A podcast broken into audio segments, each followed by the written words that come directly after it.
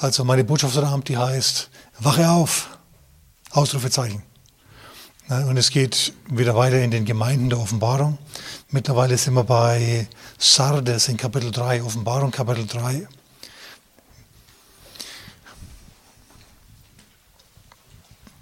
Und ich lese mal Offenbarung Kapitel 3, Vers 1 und dem Engel der Gemeinde in Sardes schreibe. Ich sage vielleicht mal ganz kurz ein paar Worte zu Sardes, ist nämlich recht interessant. Sardes liegt in Lydien und du sagst Lydien. Lydia hast du schon mal gehört, ne? Davon hat die ihren Namen, die Lydia, aus Sardes. Sardes war vor 700 vor Christus ungefähr eine der Städte der Welt überhaupt, eine der größten, großartigsten Städte der Welt. Und der berühmteste König in dieser Stadt, der hieß, kennst du auch, Krösus reich wie der Krösus, ne? Kennen wir, oder? Ein Krösus, wenn er besonders viel Geld hat. Dieser Krösus, der hat die Stadt reich gemacht, beziehungsweise die war schon reich, durch Handel und so weiter.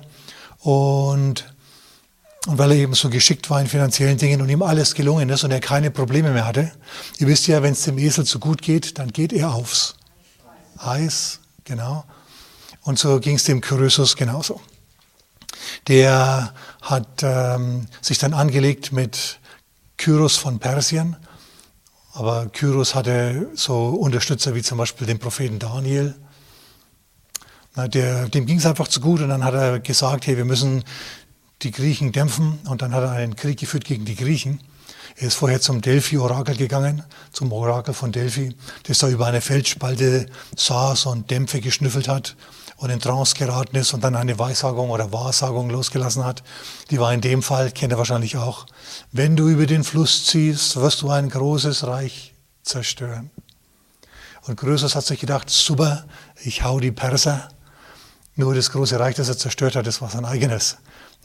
Die Perser haben nämlich gewonnen und haben die Lydier zurückgedrängt und haben die Stadt belagert und dann zerstört. Und wie das zuging, war auch interessant, muss ich jetzt gleich sagen, aber vorher muss ich noch was sagen. Sardes liegt, also die Zitadelle Sardes oder die ursprüngliche Stadt Sardes liegt auf einem Berg oben drauf. Und zwar nicht auf einem Berg, einfach so auf einem Hügel oben, sondern auf einem Sporn, der rausgeht. So ungefähr wie Helms Klamm in Herr der Ringe. Okay? Da, da ist auch so auf so, auf so einem Felsen drauf eine, eine Stadt.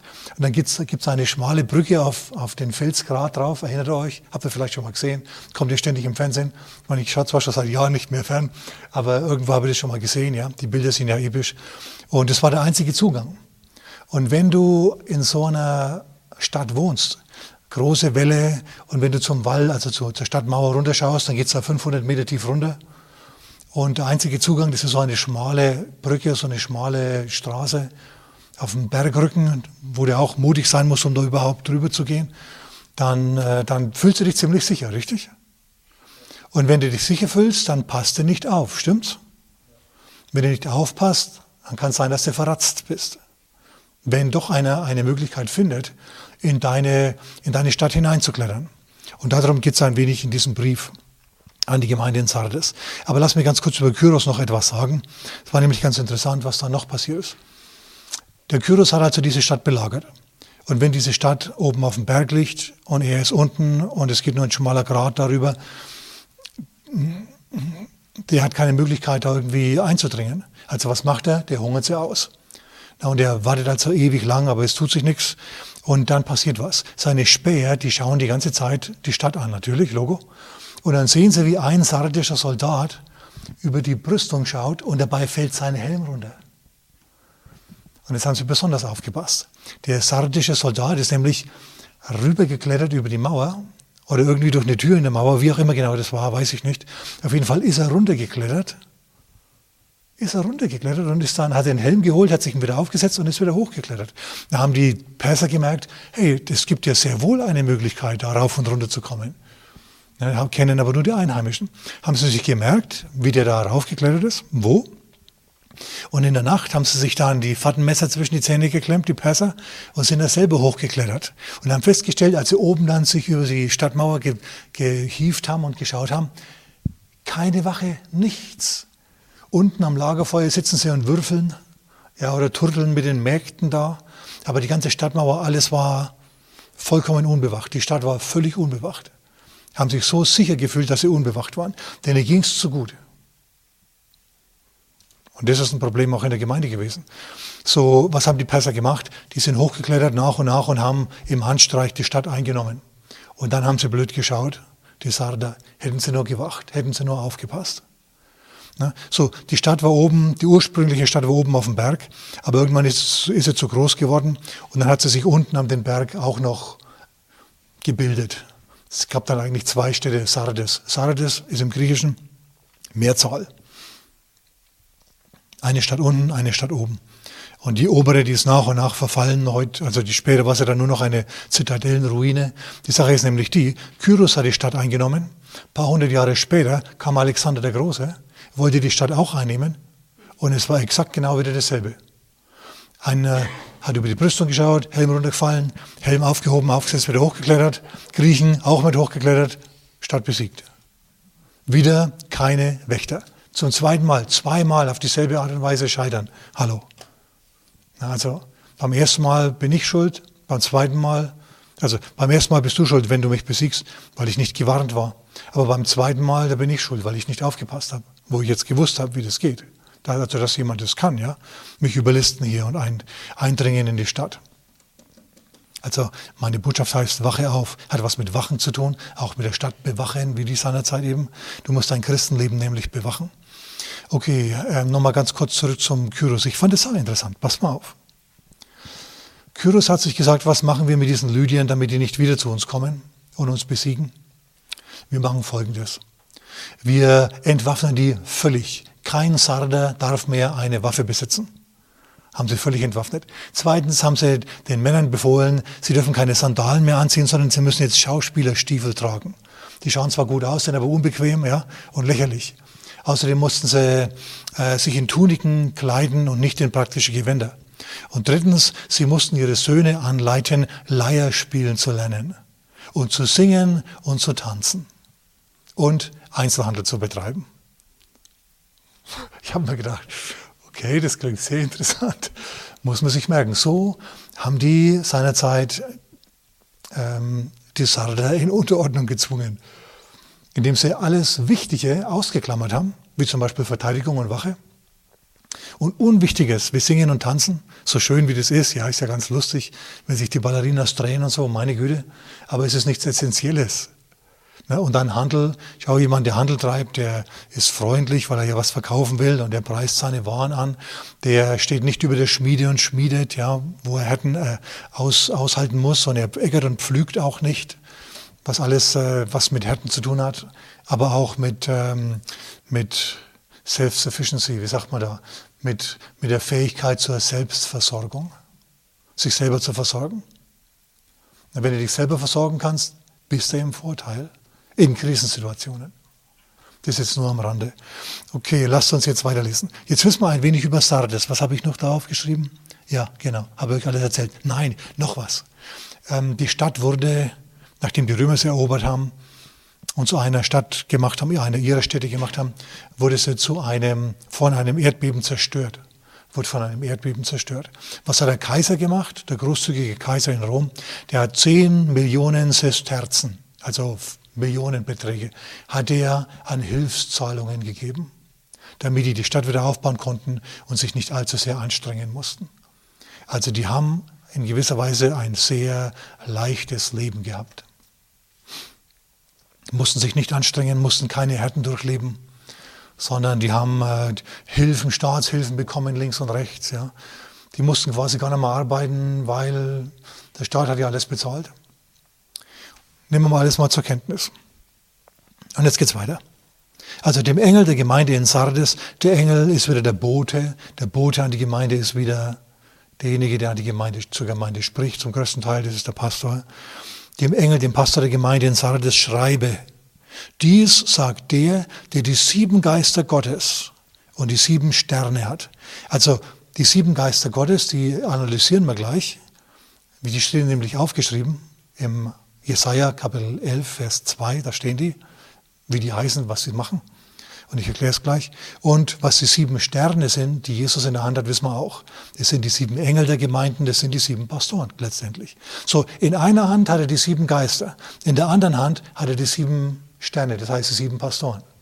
Jetzt überleg mal, wenn Jesus die eine Hand in die andere legt, dann reiben sich die Geister Gottes mit den Sternen da, mit den Pastoren und dann werden diese Sterne, dann werden diese Boten, dann werden diese Pastoren inspiriert.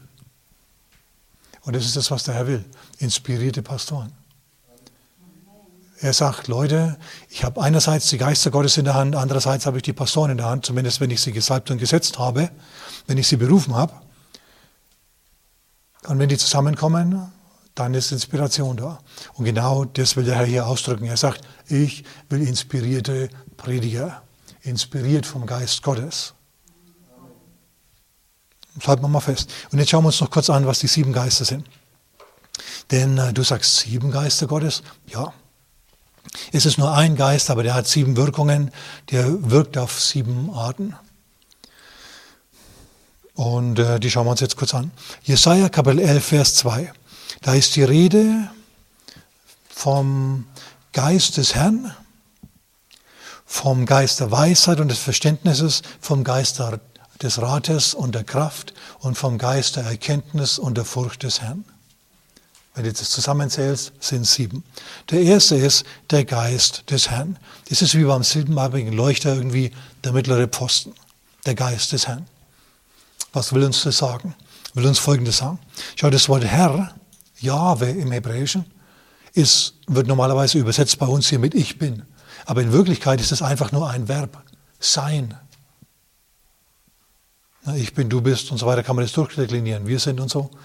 Aber eigentlich steht da einfach Jahwe sein. Der Name Gottes ist ein Verb. Es ist witzig, ne? der Name Gottes ist ein Sein. Ich bin.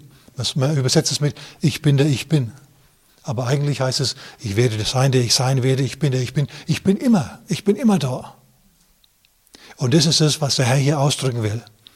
Herr bedeutet ich bin oder einfach sein, bedeutet, er ist zwar verborgen, hör mal, aber er ist stets präsent. Es ist nicht so, dass er besonders aktiv war, beziehungsweise er war schon besonders aktiv natürlich, aber dass er besonders da war zur Zeit Jesu und besonders da war zur Zeit von Mose und jetzt ist er irgendwie nicht mehr da, jetzt hat er sich zurückgezogen. Das ist schlicht und einfach nicht der Fall. Der Herr ist, ich bin, verborgen, aber jetzt genauso gegenwärtig, genauso hier wie zur Zeit Jesu, wie zur Zeit der Apostel, wie zur Zeit Martin Luthers, wie zur Zeit von Mose, des Propheten Elia. Wir haben genau denselben Zugang, dieselbe Nähe zu Gott wie die. Wenn wir entsprechend mit Gott leben wollen. Ja, dann ist es ein bisschen die Sache. Du kannst nah an Gott dran sein oder weiter weg sein. Wir sind heute Abend hier, weil wir näher an Gott sein wollen. Amen. Deswegen interessieren uns diese Dinge, deswegen studieren wir sie und nehmen wir das zur Kenntnis. Also, der Geist des Herrn bedeutet nichts anderes als, hey, er ist immer da. Ich bin. Punkt. Nicht ich war, ich werde sein, sondern ich bin. Halt es mal fest. Der Herr ist immer da, immer gegenwärtig, immer ansprechbar. Er ist nie weg, sondern immer da. Okay, weiter geht's. Geister. Das nächste ist der Geist der Weisheit und des Verständnisses. Wir merken schon, die sind im Tandem, die sind mit einem Und verbunden in dem Satz. Weisheit und Verständnis, das sind so die ersten beiden links und rechts Zweige vom siebenarmigen Leuchter oder Arme halt. Okay, was sagt uns das? Schau, Verständnis ist Information erwerben. Das ist Verständnis. Information erwerben. Na? Wenn äh, ich jetzt das Flackern von der LED-Wand unten wegbringen will, dann muss ich Verständnis erwerben. Wenn ich diese, das Verständnis dann erworben habe, also in anderen Worten die Betriebsanleitung von der Kamera anschauen, von der Wand anschauen, von dem Controller und diese ganzen Sachen, dann eigne ich mir Verständnis an. Das will der Herr. Der Herr gibt dir Verständnis. Er ist der Geist des Verständnisses. Das bedeutet, er wird dir Informationen geben. Und dann, wenn du die Information hast, brauchst du noch was, nämlich Weisheit. Du brauchst den Geist der Weisheit, damit du die, die, die Informationen richtig umsetzen tust. Du kannst Informationen, die du hast, nämlich auch falsch umsetzen. Amen. Also der Geist des Verständnisses ist Information erwerben. Der Geist der Weisheit ist diese Information, diese Information richtig deuten. Ja, nutzbringend anwenden. Das ist Weisheit. Wenn du Weisheit hast, schaust du auf ein Problem und erkennst die Lösung. Und das ist gut. Und der Herr gibt dir diesen Geist, preis dem Herrn. Wir brauchen mehr so Leute, ja, die diesen Geist haben. Amen. Okay, und dann geht es weiter. Geist des Rates und der Kraft. Das sind die mittleren beiden Arme des siebenarmigen Leuchters. der den Heiligen Geist symbolisiert, Rat und Kraft. Das Wort Rat bedeutet eigentlich Vision oder Plan. Und Kraft ist nichts anderes als die Fähigkeit, den Plan auszuführen und durchzusetzen. Wenn du dir einen Plan vornimmst und den durchdenkst mit Weisheit und Rat und Kraft, also mit, mit Weisheit und Verständnis, ja, dann hast du jetzt einen Plan und gehst vor nach diesem Plan und dann hast, kriegst du vom Herrn noch die Kraft, diesen Plan auch durchzuziehen und zu erfüllen und zur Erfüllung zu bringen. In anderen Worten, du kriegst die Disziplin von Gott, die Dranbleibefähigkeit, ja, ähm, deine, deinen Plan und dein Ziel zu erreichen. Halleluja. Das finde ich gut. Gott gibt dir ein Ziel und er gibt dir die Kraft, dieses Ziel zu erreichen. So wirkt Gott in deinem Leben, wenn du ihm Raum gibst dafür. Okay, und was gibt es noch? Es gibt noch den Geist der Erkenntnis und der Furcht des Herrn. Wir sehen, dass die einen, äh, das eine, äh, Weisheit, Verständnis, Rat, Kraft, das hat eher was mit, mit, mit äußerlichen Dingen jetzt zu tun, ja, Informationen erkennen, äußerliche Sachen, Probleme lösen. Jetzt geht es mehr über, jetzt kommen wir zur, kommt die, kommt unsere Beziehung zum Herrn zur Sprache. Und zwar Erkenntnis und Furcht des Herrn gehen auch zusammen im Tandem. Erkenntnis und Furcht des Herrn. Was will uns das sagen? Schau, die Erkenntnis Gottes bekommst du nur dann, wenn Gott sich dir offenbart. Gott ist unsichtbar, Gott ist Geist. Du kannst nicht ins Museum gehen und ihn anschauen. Du kannst nicht in eine Kirche gehen und ihn anschauen. Geht nicht. Du kannst eine Predigt hören. Das ist gut. Dann hörst du nämlich, wie Gott denkt, hoffentlich, wenn der Prediger das Wort Gottes aufmacht und aus dem Wort Gottes lehrt.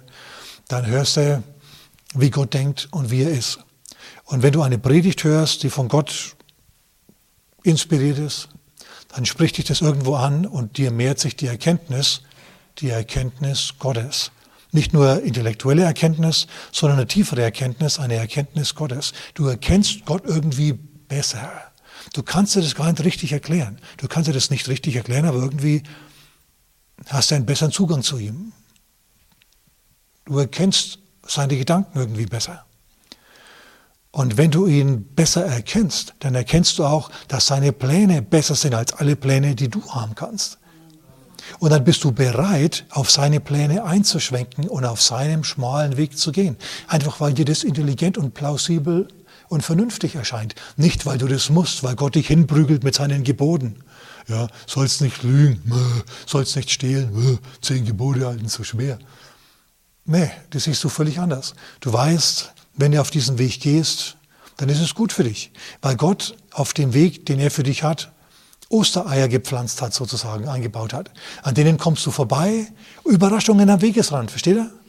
Die, die kriegst du aber nur dann, wenn du auf seinem Weg gehst, wenn du auf deinem gehst. Dann kann es schon sein, dass du sagst, oh, da tut's weh und hier und äh, überhaupt. Ja, alles ist so schlimm und alles ist so schlecht und alles ist so schwer.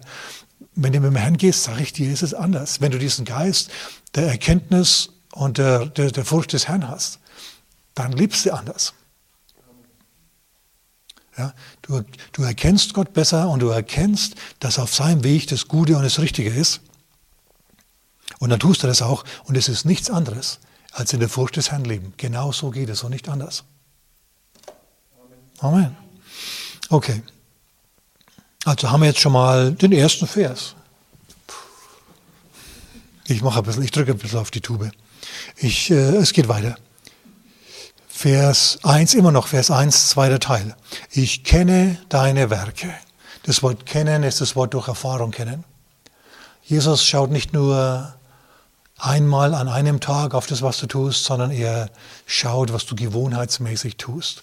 Und er weiß dann, was die Werke sind, die du tust. Ich kenne aus Erfahrung deine Werke. Ich weiß genau, wie du drauf bist.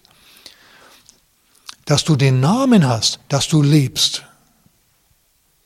Also die hat diesen Ruf gehabt, diese Gemeinde, dass es da abgeht, dass, da, dass die irgendwie, ähm, dass die lebendig sind, aktiv, programmreich und auf der momentanen Welle des Heiligen Geistes.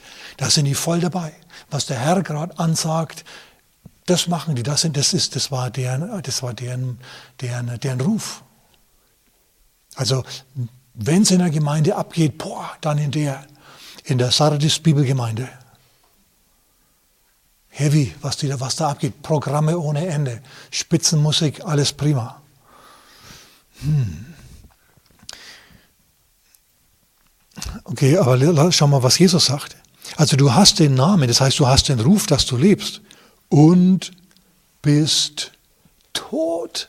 Ich meine, tot. Tod bedeutet geistlich tot. Da ist kein Geist, da ist Jesus nicht mehr. Er ist weg. Er ist tot. Also die Gemeinde ist tot.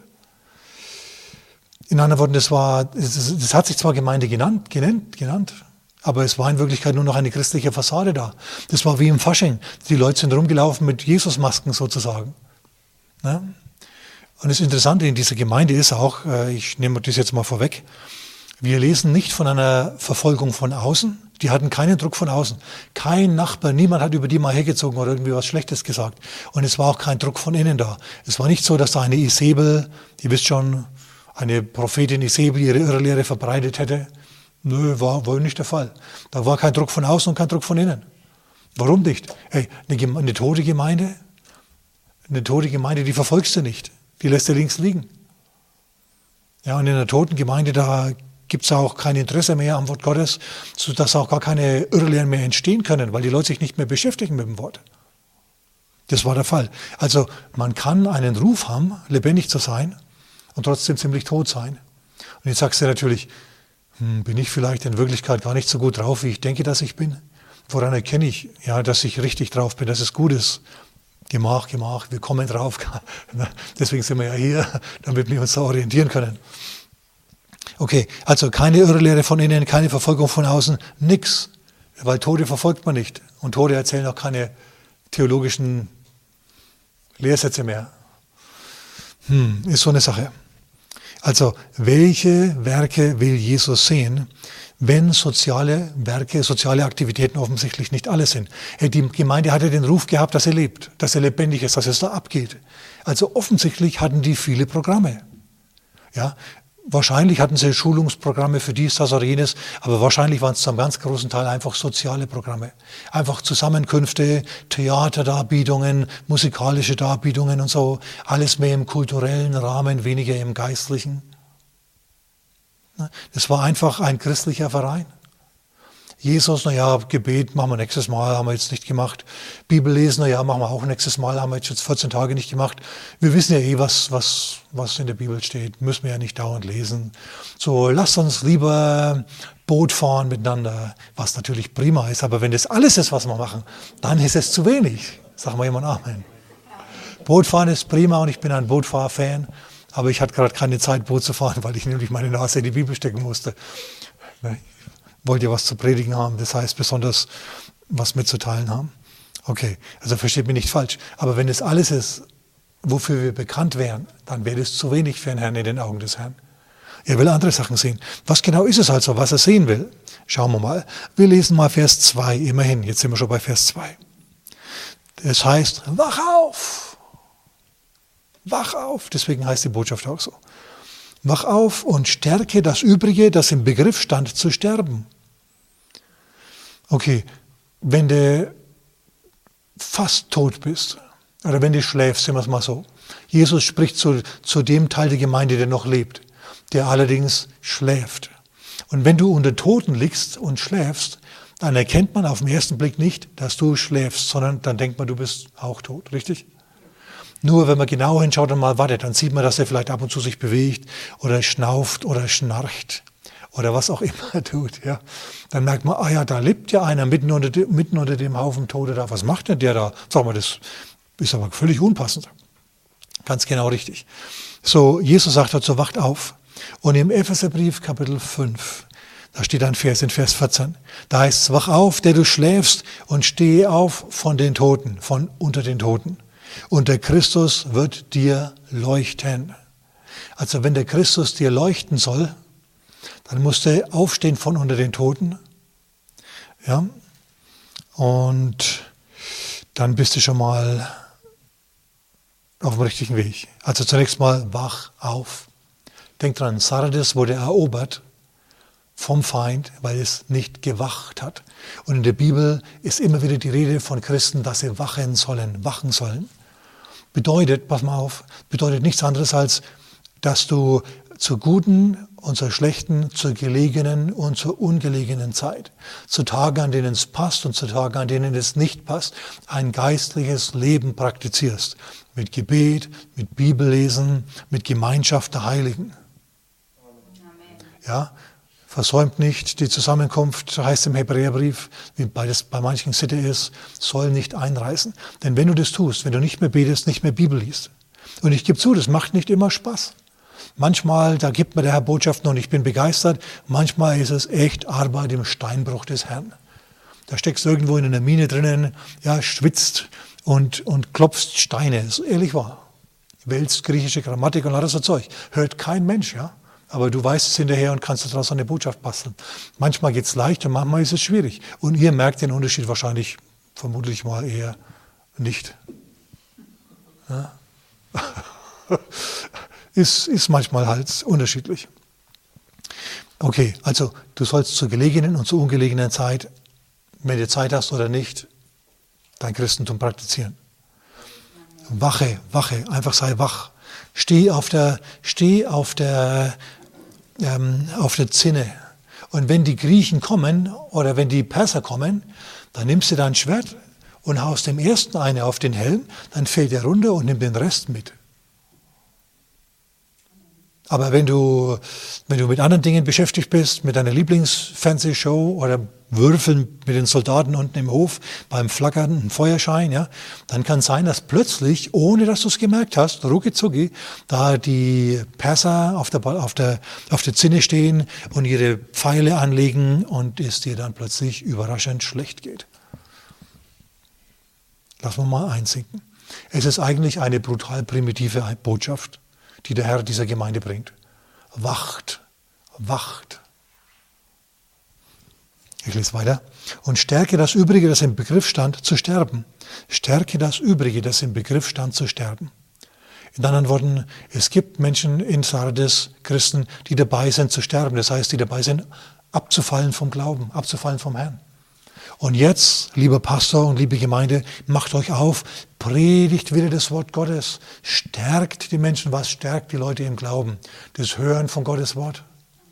Ja, das Hören von Gottes Wort, das Hören vom inspirierten Wort Gottes, preist dem Herrn.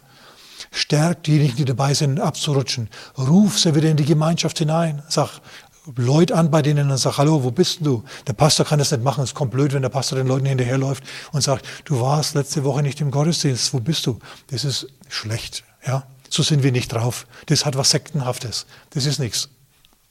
Jesus hat wahrscheinlich den Leuten auch nicht hinterher telefoniert, kann ich mir nicht vorstellen. Aber wir untereinander können einander ermutigen, sag mal jemand Amen. Und stärken und so. Das muss von uns untereinander ausgehen. Ganz klar. Und darum geht's. Stärke das, was im Begriff stand, zu sterben. Denn ich habe von meinem Gott deine Werke nicht als völlig befunden. Völlig im Sinn von vollkommen oder erfüllt. Hier haben wir es, dass die sich zwar geistliche Programme vorgenommen haben. Oh, wir machen jetzt mal einen Alpha-Kurs. Oder der Pastor, oh, ich halte jetzt mal wieder eine Predigt. Wir machen jetzt nicht nur Solo-Singen meiner Töchter und dann vielleicht noch ein Gedicht von meinem Sohn und dann gehen wir wieder heim, sondern wir predigen jetzt mal wieder das Wort Gottes. Na, auf die Art und Weise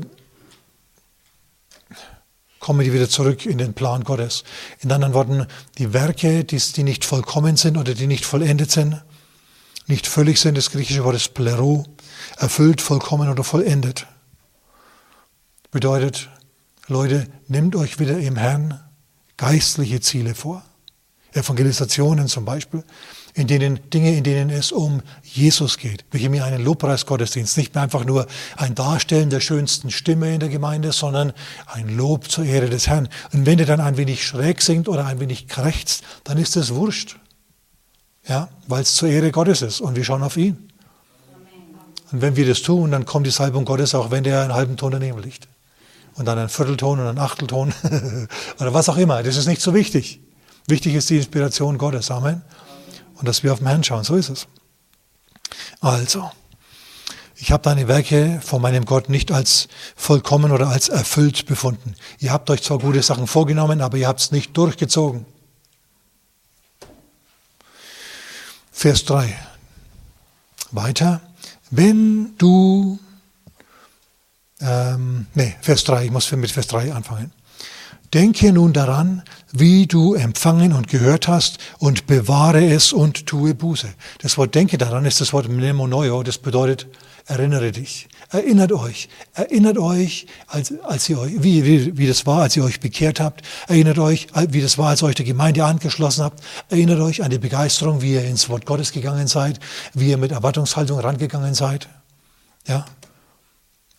Erinnert euch dran, wie ihr empfangen habt und was ihr gehört habt und bewahrt es, bewahrt das Wort Gottes, bewahrt die Grundüberzeugungen aus dem Wort Gottes. Leute, die Grundüberzeugungen, vielleicht muss ich da auch mal drüber sprechen. Ja? Ich habe es am Sonntag schon mal aufgeführt. Ne? Total einfache Sachen. Dass du, dass du ähm, einen Beruf erlernst, eine Ausbildung machst, dann heiratest und nachdem du geheiratet hast, Kinder in die Welt setzt und nicht alles irgendwie durcheinander schmeißt.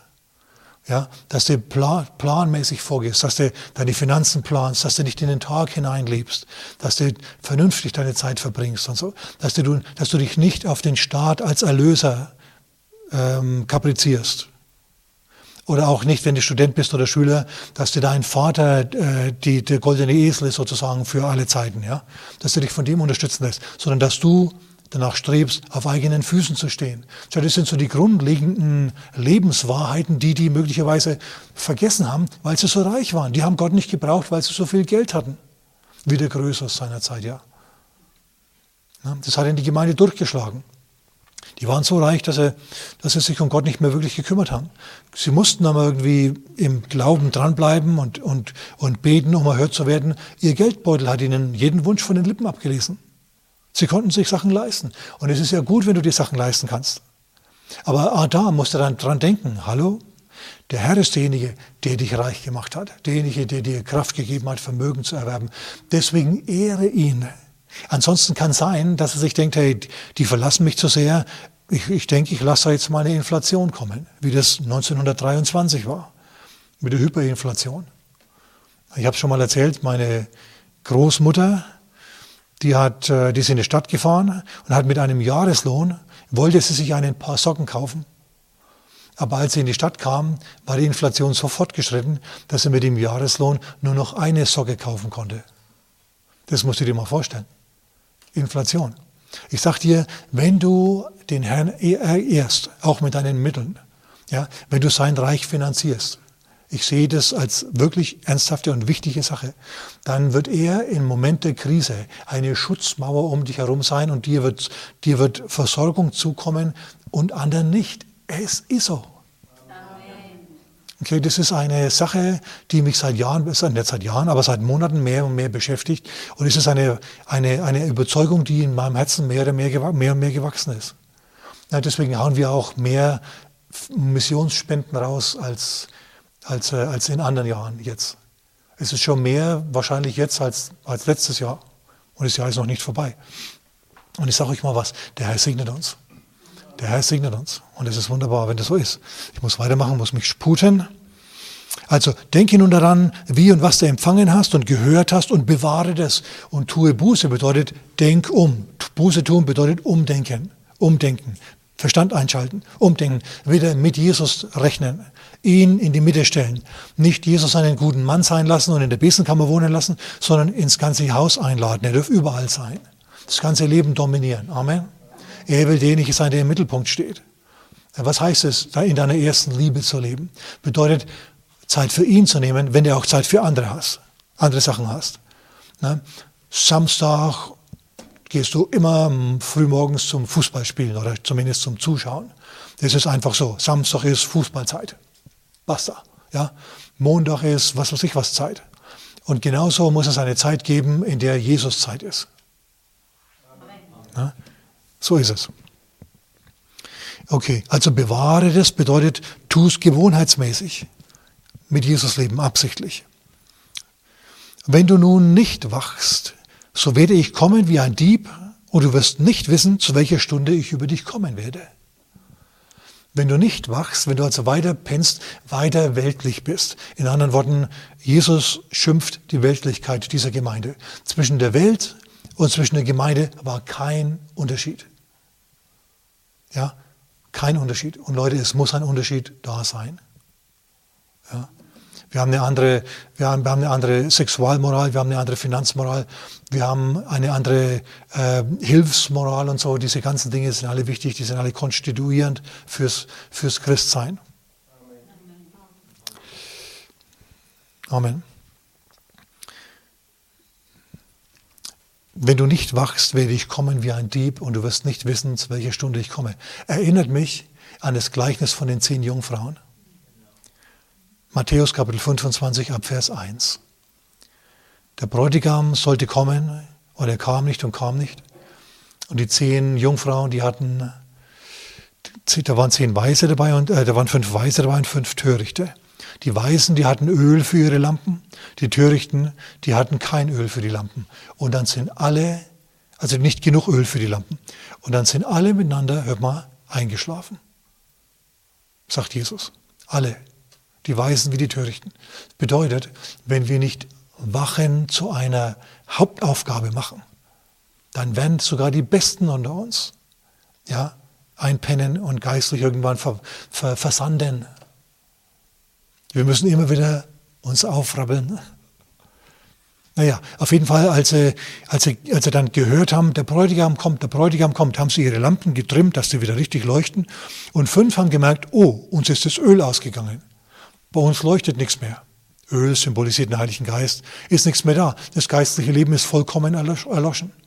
Aber die anderen, die hatten noch Öl und die, die durften mit dem, mit dem äh, ähm, Bräutigam, durften die einziehen, ja, hinter die Mauern, dann ist die Tür zugemacht worden und als dann die anderen wieder kamen, die Törichten, die zum Laden gegangen sind, um sich Öl zu kaufen, als sie dann wieder kamen mit neuem Öl, war die Tür zu. Und haben, sie haben angeklopft, haben gesagt, lass uns mit in der Entrückung, lass uns mit, mach die Tür auf und hol uns auch nach oben. Und Jesus sagte, ich kenne euch nicht. In anderen Worten, ihr habt die ganze Zeit geschlafen und jetzt seid ihr dabei, wieder geistlich zu erwachen. Und es ist nicht so, dass die Tür für immer zu bleibt. Ja, Jesus kommt ja richtig wieder auf die Erde, um hier unten zu bleiben. Dann geht die Tür wieder auf. Und dann können auch die wieder Gemeinschaft haben mit dem Bräutigam. Aber es gibt eben mal ein Gleichnis, das heißt das Gleichnis von den zehn Jungfrauen, zehn Weise, zehn Törichten, Törichte, praktisch die Hälfte. Ja. Die einen, die durften mit und Hochzeit feiern und die anderen, die mussten vor der Tür bleiben. Das ist nicht schön, nicht angenehm, aber es ist ein Weckruf für uns. Es zahlt sich aus, zu wachen, vorbereitet zu sein, geisterfüllt zu sein. Und es zahlt sich nicht aus, das nicht zu tun. Denn wenn der Herr kommt, wenn, wenn der Schall der Posaune ausgeht, dann wollen wir entrückt werden. Amen. Und nicht, weil wir so weltlich sind, weil, weil man Jesus nicht mehr in uns sieht und weil wir irgendwo Jesus schon in unserem Leben, in unserem Wandel wieder verleugnet haben, dass der Herr uns dann zurücklässt und sagt, hey, du musst erst noch durch ein Tal gehen, bis du auf die, auf die Höhe kommen kannst. Okay, weiter geht's. 4, Vers 4, jetzt kommt das Gute. Aber du hast einige wenige Namen in Sardes, die ihre Kleider nicht besudelt haben. Besudelte Kleider, ihr wisst schon, dadurch, dass man weltlich lebt und sich voll schmiert und alles Mögliche. Okay. Du hast einige wenige Namen in Sardes, einige wenige Personen oder Familien in Sardes, die ihre Kleider nicht besudelt haben, die nicht weltlich gelebt haben. Sardes war eine Stadt wie Sodom, aber es gab sogar dort Menschen, die mit Gott gegangen sind, wirklich mit ihm gegangen sind, gelitten haben unter der Gottlosigkeit ihrer Stadt. Hm. Das waren Christen, die nicht gewohnheitsmäßig in Sünde gelebt haben wie die anderen. Gewohnheitsmäßig in Sünde zu leben ist nicht gut. Bist du eine törichte Jungfrau, wenn du so bist. Aber wenn du nicht gewohnheitsmäßig in Sünde lebst, dann gehörst du zu denen, die ihre Kleider nicht besudelt haben und mit ihnen verfährt der Herr besonders. Was sind jetzt die besudelten Kleider? Ich sag's nochmal. In Jesaja Kapitel 64, da steht in Vers 5, wir sind alle wie ein Unreiner geworden. Unsere Gerechtigkeiten sind wie ein, wie ein, wie ein beflecktes Kleid. In anderen Worten, Kompromisse mit der Welt, Sündhaftigkeit, richtig dicke, fette, rote, dreckige Sündhaftigkeit. Okay? Das ist, soll dieses besudelte Kleid ausdrücken. Okay, und in Judas 23, da heißt es, erbarmt euch derer mit Furcht, indem ihr sogar das vom Fleisch befleckte Kleid hasst. In anderen Worten, ihr, die Erweckten, kümmert euch um die, die nicht so erweckt sind, redet ihnen ins Gewissen, ruft die in die Gemeinschaft mit dem Herrn. aber lasst euch von dem weltlichen Wandel nicht verführen. Denn Weltlichkeit macht eine Zeit lang durchaus Spaß, bis dann plötzlich die Griechen auf der Zinne stehen. Und dann schaust du blöd und bist besiegt. Okay, also die, die, haben ihre Kleider nicht besudelt, einige wenige, und sie werden mit mir einhergehen in weißen Kleidern, denn sie sind es wert. Jesus wird die in seine Entourage aufnehmen und in Ewigkeit wird man dann die Sarder sehen, die mit Jesus gehen. Das sind dann die, die im Fernsehen kommen, die man, die man immer sieht, über die man spricht, die dann populär sind im Reich Gottes. Jetzt vielleicht nicht so. Jetzt gelten sie als besondere, besonders komische Heilige. Aber eines Tages gehören sie zum engeren Kreis um Jesus. Halleluja. Denn sie sind es wert. Und denk dran. Denk an die, an die Verklärung Jesu. Plötzlich wurde der umgestaltet und hat geleuchtet, erinnert euch? Und seine Kleider wurden weiß, weißer wie, wie kein, so weiß wie kein Walker auf der Erde weiß machen kann. Der Meister Proper in Ehren, aber nicht einmal der hat es drauf. Jesus hat so sehr geleuchtet, dass die die Sonnenbrille aufsetzen mussten. Oben auf dem Berg der Verklärung. War ein Hammererlebnis. Der Herr hat solche Gewänder auch für dich. Das ist die reine, feine Leinwand, mit der, mit der der Herr dich anzieht. Es heißt nämlich in Offenbarung Kapitel 19, Vers 8, dass der Braut Christi gegeben wurde, dass sie sich kleide in feine Leinwand, glänzend rein. Was ist es? Steht auch da, die Leine, diese Leinwand, es ist die gerechten Taten der Heiligen. Diese Leinwand sind die gerechten Taten der Heiligen. In anderen Worten, hier unten auf der Erde durch deine Taten nähst du an deinem Herrlichkeitskleid. Ja? Eines Tages wird der eine mehr leuchten, der andere weniger, aber leuchten werden wir immerhin, preis dem Herrn. Halleluja. Es heißt tatsächlich in Offenbarung 19.8, dass, dass den Heiligen, also dass der Braut Christi gegeben wurde, dass sie sich in reine Leinwand glänzende Leinwand kleide. Der wurde das gegeben. Schau, wenn du dem Herrn nachfolgst und seinen Geist in dein Leben hineinbittest, dann wird dir das gegeben. Gelegenheiten, gute Werke zu tun, die dir angemessen sind, die du mit deiner Persönlichkeit, mit deiner Wesensstruktur, mit deinen Fähigkeiten ausleben kannst. Ja, die du tun kannst. In anderen Worten, dir wird es, dir wird es geschenkt. In anderen Worten, es ist leicht, das zu tun, dieses Nähen an deinem, an deinem Herrlichkeitsgewand. Ja, wie der Schnitt genau ist, das liegt alles der Herr fest und er, er gibt dir das. Er sieht deinen guten Willen. Und mehr als guten Willen musst du gar nicht haben. Wenn er den sieht, dann bist du der Samariter, der bereit ist, dem zu helfen. Und dann kommst du dahin, du siehst ihn und dem hilfst du dann. Der, dem du begegnest. Ja, du musst da nicht Samariter, du musst da nicht Verletzte jagen, suchen gehen oder so, sondern es wird dir einfach gegeben. Es wird dir gegeben. Ich finde es gut. Das ist entspannend. Gute Werke tun und zwar entspannt, nicht neurotisch, so auf dem Gutmenschentrip. Wir müssen irgendwie was Gutes tun, damit wir gut dastehen. Versteht ihr, was ich meine? Diese Selbstgerechtigkeit, die so ätzend riecht, von der sprechen wir hier definitiv nicht, sondern von einer Leichtigkeit. Halleluja. Also, Vers 5, wer überwindet, der wird so mit weißen Kleidern bekleidet werden. Denk nochmal an die Verklärung. Und dann kriegst du diese superkleide weiße Kleider angezogen. Und denk an ein Gleichnis Jesu, und zwar das Gleichnis von der Hochzeit des Sohnes des Königs, Matthäus 22. König ruft die Leute, sein Volk, ja, komm zum Hochzeitsmahl meines Sohnes und keiner will kommen. Dann nötigen sie die rein, ja, die von den Hecken und Zäunen, die Guten wie die Bösen. Und die nötigen sie also rein und dann kriegt jeder ein Hochzeitsgewand. Und einer ist da, der kein Hochzeitsgewand anhat und den schmeißen sie dann wieder raus. In diesem Gleichnis. Matthäus 22, Vers 12. So, du kriegst also ein Hochzeitsgewand angezogen vom Herrn und feierst dann mit ihm Hochzeit im Himmel. Das wird wunderbar.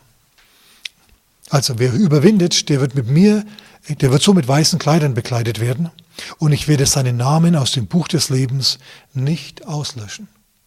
Du sagst, kann man seine Erlösung denn wieder verlieren? Sehr, sehr, sehr, sehr, sehr, sehr schwer. Aber Jesus spricht hier davon. Und Paulus auch. Paulus spricht im äh, Römerbrief Kapitel 11 in Vers 20 herum, Vers 20 und weiter. Da sagt er, das mit dem Glauben, das ist ungefähr so wie mit einem Ölbaum. Die Juden mit, ihrer, mit dem Judentum, mit dem, Alten, mit dem Alten Testament, mit den Propheten, mit dem Gesetz, dass sie geglaubt haben, ja, das, sind, das, sind, äh, das ist der, der Ölbaum. Aber manche Juden haben nicht geglaubt, die sind ausgebrochen worden. Und du, der du im wilden Ölbaum herangewachsen bist, du hast geglaubt, bist genommen worden und bist in den, in den Ölbaum Gottes eingepfropft worden. Und jetzt wirst du der Fettigkeit des Ölbaums teilhaftig. Wunderbar. Und dann warnt Paulus und sagt, pass mal auf, wer nicht hochmütig, ja, wer nicht stolz.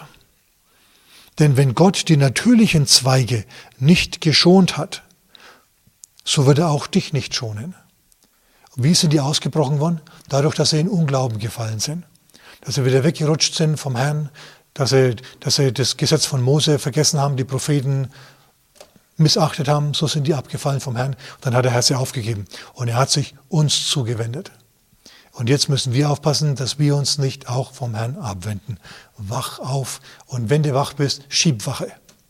Und Wache schieben, wer schon mal Soldat war, war jetzt ich noch nicht, ja. Aber andere waren es schon. Wache schieben, habe ich gehört, ist stocklangweilig. Du musst ständig aufpassen, ob was passiert, aber es passiert nie was. Und dann passiert doch was. Und dann musst du eben bereit gewesen sein. Okay. Kann jemand die Errettung verlieren? Ja, wenn er Jesus verleugnet. Du stehst durch den Glauben und verblödel den jetzt nicht. Dass du nicht zum Schluss sagst, oh ja, Jesus, Jesus ist ja ganz gut, Jesus, ja, aber Buddha ist auch ein netter Mann. Jesus und Jesus allein. Ist derjenige, der dich zur Erlösung führt. Amen. Okay, und ähm, das Buch des Lebens. Es gibt noch mehr Bücher als das Buch des Lebens. Das Buch des Lebens des Lammes gibt es natürlich, in das bist du und bin ich eingetragen, weil wir an Jesus glauben. Aber es gibt noch andere Bücher auch. Davon ist die Rede in Offenbarung Kapitel 20, in Vers, so ab Vers 12. Da ist das Gericht des großen weißen Thrones. Da heißt, die Toten werden alle auferweckt und stehen vor dem großen weißen Thron Gottes und werden gerichtet. Und die Bücher werden aufgetan. Und alle werden gerichtet gemäß dem, was in den Büchern steht.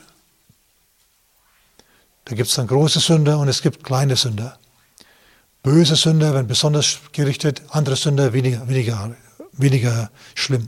Aber alle, die nicht im Buch des Lebens geschrieben sind, heißt in Offenbarung Kapitel 20, Vers 12, ja, äh, die werden im Feuersee landen, die werden in den Feuersee geworfen werden. Warum? Weil sie Jesus abgelehnt haben.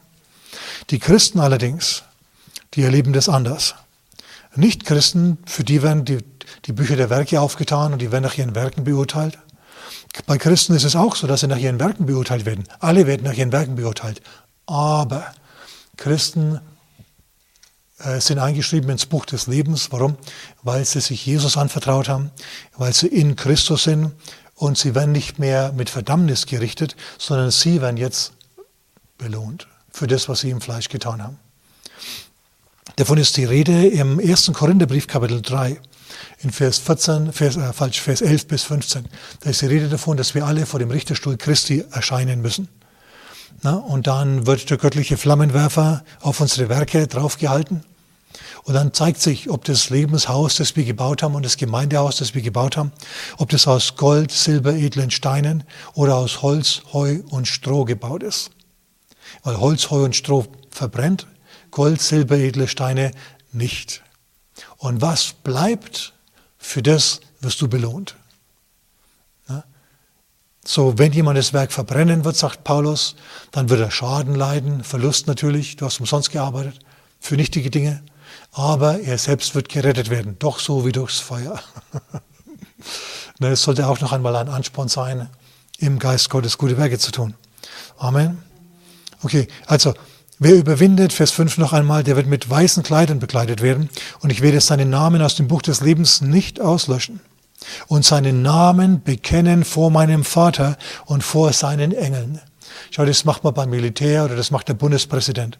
Der stellt sich dann vor die Kameras oder zumindest vor ein ausgewähltes Publikum und zitiert dich für deine Großtat ja, und hängt dir dann einen Orden an.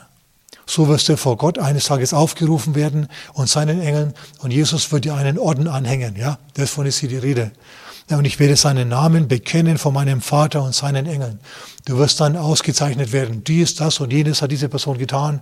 Da, da, da, da. Der Engel stößt in die Fanfare und dann stehst du da und wirst gefeiert. Das ist dann dein Moment des Leuchtens in der Ewigkeit, ja, bis du dann an dein weiteres Werk gehst. Aber so wirst du einen guten Moment haben vor Gott, preis dem Herrn und seinen Engeln. Wer ein Ohr hat zu hören, der höre, was der Geist den Gemeinden sagt. Amen.